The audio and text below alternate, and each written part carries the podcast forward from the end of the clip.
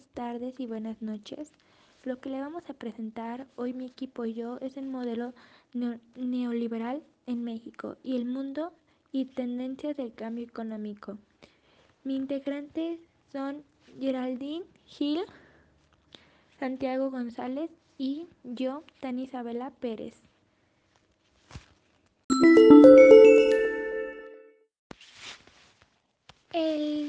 Neoliberalismo nació después de la Primera Guerra Mundial con el fin de limitar al Estado en asuntos jurídicos y económicos.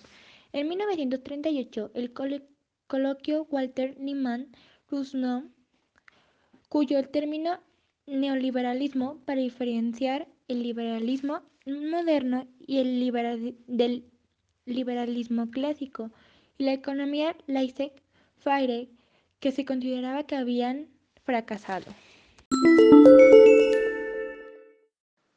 La democracia liberal es una forma de gobierno que consiste en una democracia representativa en la que la capacidad de los representantes electos para la toma de decisiones políticas está sujeta al, al Estado de Derecho y normalmente es moderada por una constitución que la regula en, en la protección de los derechos y las libertades individuales y colectivas, y establece esa constitución restricciones tanto a los dirigentes demócratas como a la ejecución de las voluntades de una determinada mayoría social dentro de esa democracia liberal. El neoliberalismo es una corriente económica y política asociada al capitalismo. Sostiene que la economía se debe regir por el libre comercio, estar desregulada, y privatizada, es decir, con menor intervención de las políticas del Estado.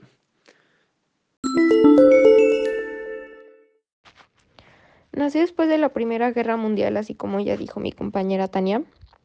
Se considera neoliberales a los países asociados a la Unión Europea, por ejemplo Estados Unidos y Canadá. Sin embargo, la mayoría de los países son neoliberales. Una de las desventajas es que si no se maneja correctamente puede haber pérdida de empleos, por ello es que hay migración a varios países con mejores oportunidades económicas. Características. En este sentido, cabrá destacar los siguientes principios del neoliberalismo, la libertad absoluta y la defensa de la propiedad privada. Bueno, ya otras características es el predomio, predomio pleno del mercado, individualismo, libre mercado, orden y el peso mínimo del Estado.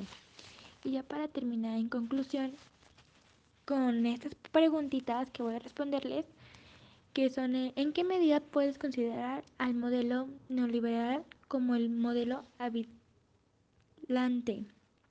Pues se puede considerar habilante cuando se entra en el conflicto hacia algo o hacia alguien, en caso hacia la población o persona que tomen decisiones que el Estado tiene limitadas o prohibidas. Y también otra preguntita que, que dicen mucho, ¿crees que existen ventajas o desventajas o solo desventajas? Pues existen las dos, existen ventajas y desventajas, ya que si se, si se plantea correctamente el sistema se tiene grandes avances, pero si se maneja mal, se, bueno, mal tiene consecuencias hacia los demás. Mi conclusión es que gracias al neoliberalismo, este, puede haber ventajas y desventajas.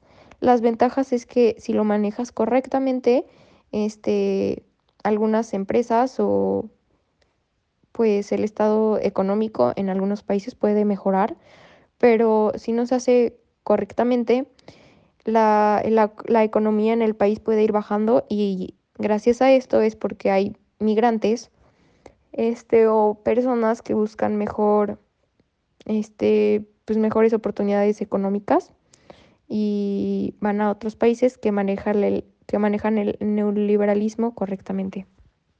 Muchísimas gracias por escuchar este podcast. Espero que les haya gustado y les haya informado. Thank you.